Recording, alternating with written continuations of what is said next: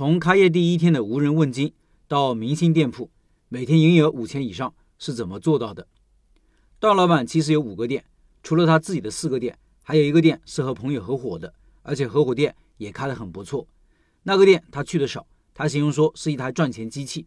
来看看他是如何组装这台机器的。他说：“我们都知道做餐饮门槛低，能赚钱，但是大家有时候会忽略开一个餐饮店也会有风险的，也会有竞争的。而我最近又遇到一件烦心事，让我很头痛。我的安宁店是和朋友小蔡合伙的。”小蔡的媳妇雷和我们也是好朋友，夫妻俩都是老师，没有时间，所以找了雷的堂弟小雷来做店长，也算是三人合伙。我和小蔡出钱，我提供产品和技术支持，小雷负责店内的管理。小雷之前是在工地干过的，吃得了苦，加上我们和雷两口子是十多年的朋友了，所以也算是知根知底。小雷干活也确实比较卖力，头脑比较灵活。我前期帮他把设备搞定，再把我的产品流程交给他。给他嘱咐了我们前期的运营策略，然后我就回昆明忙我的事情了。开店前期是比较难熬的，不确定性太多，对第一次开店的人心态是一次考验。开店我们唯一能够确定的就是我们的产品。我对我的产品最大的自信就是口味和高复购率。小雷说开业生意不太理想，由于位置比较偏，在一个食堂的角落里，人流量不是很大。第一天只卖了六百多，三个人还手忙脚乱。我安慰他说不用急。一个新品进去一个市场后，有一个给顾客适应的过程。我们要保证每一份产品的质量。可以做个活动，在人流量比较大的路口放几个展架引流，只要让新顾客不断的进店，老顾客不断的回头，形成一个良性的循环，生意很快就会起来的。小雷执行力也很强，很快就在人流量比较大的几个路口摆上了活动展架，还在墙上挂了一个很大的活动横幅，又买了很多饮料摆在店里最显眼的位置。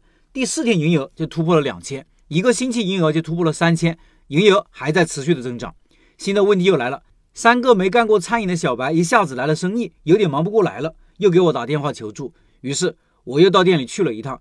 根据我的观察，店里最麻烦的是土豆削皮和切配，然后出餐的阿姨也有些手忙脚乱。于是我又帮小雷买了一台土豆去皮机和切土豆机，然后让他在饭点找两个兼职出餐。阿姨干活不怕脏不怕累。但是和学生打交道还是有点忙不过来。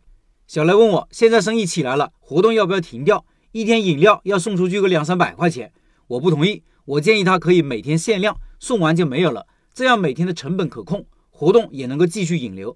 忙不过来的话，用机器代替人工，高峰时期增加兼职来帮忙。如果生意继续上升，可以增加一个炒菜的小伙，这样小雷也能够轻松点。没过多久，我们的店就从默默无闻成为一个人满为患。大排长龙的明星店铺，每天营业额基本都能维持在五千以上。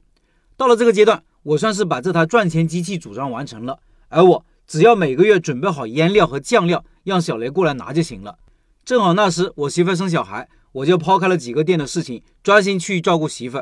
后来又因为小孩子身体不好，我大概有小半年的时间都是在月子中心和医院度过的。所以上次社群里有个老板问我怎么增加被动收入，我的回答是开店呀。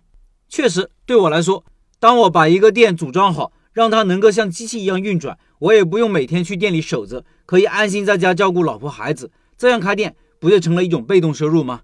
这个店虽然稳定了，但是出现了一些头痛的问题，后面会继续分享。最后，瓦香鸡项目计划在三月十一号直播，感兴趣老板进入交流群和段老板直接交流，音频下方有二维码。